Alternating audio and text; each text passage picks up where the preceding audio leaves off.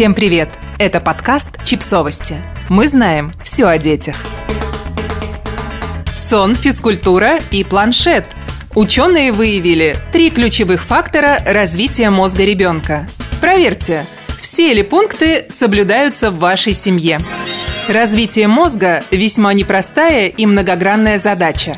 На детский мозг оказывает влияние практически все.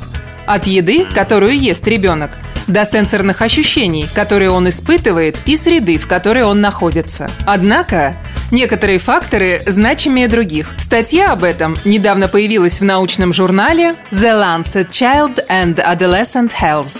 Согласно последним исследованиям, для гармоничного и качественного развития детского мозга важнее всего оказались три фактора – сон, физическая активность и время, проведенное перед экраном. Стандарты просты, вроде бы. Первое. Дети в возрасте от 5 до 11 лет должны спать по 9-11 часов каждую ночь. Второе.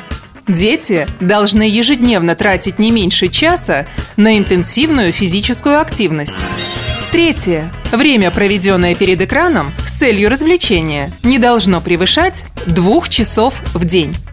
В ходе своего исследования ученые пришли к неутешительным выводам – 95% американских детей не соответствуют всем трем стандартам, а 30% не соответствуют ни одному из них. Две трети детей проводят перед экраном больше времени, чем требуется, а 80% недостаточно двигаются в течение дня. Однако, в том случае, когда режим дня ребенка соответствует всем перечисленным требованиям, польза для его физического и умственного развития оказывается значительной.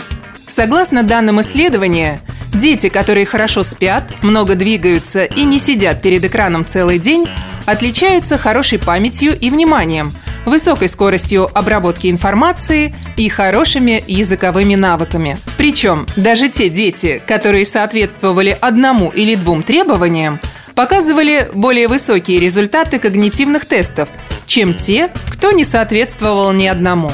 Какой из этого можно сделать вывод? Укладывайте детей спать пораньше и замените время за планшетом на футбольный матч. Кажется, взрослым эти рекомендации тоже вполне пригодятся. Подписывайтесь на подкаст, ставьте лайки и оставляйте комментарии. Ссылки на источники в описании к подкасту. До встречи!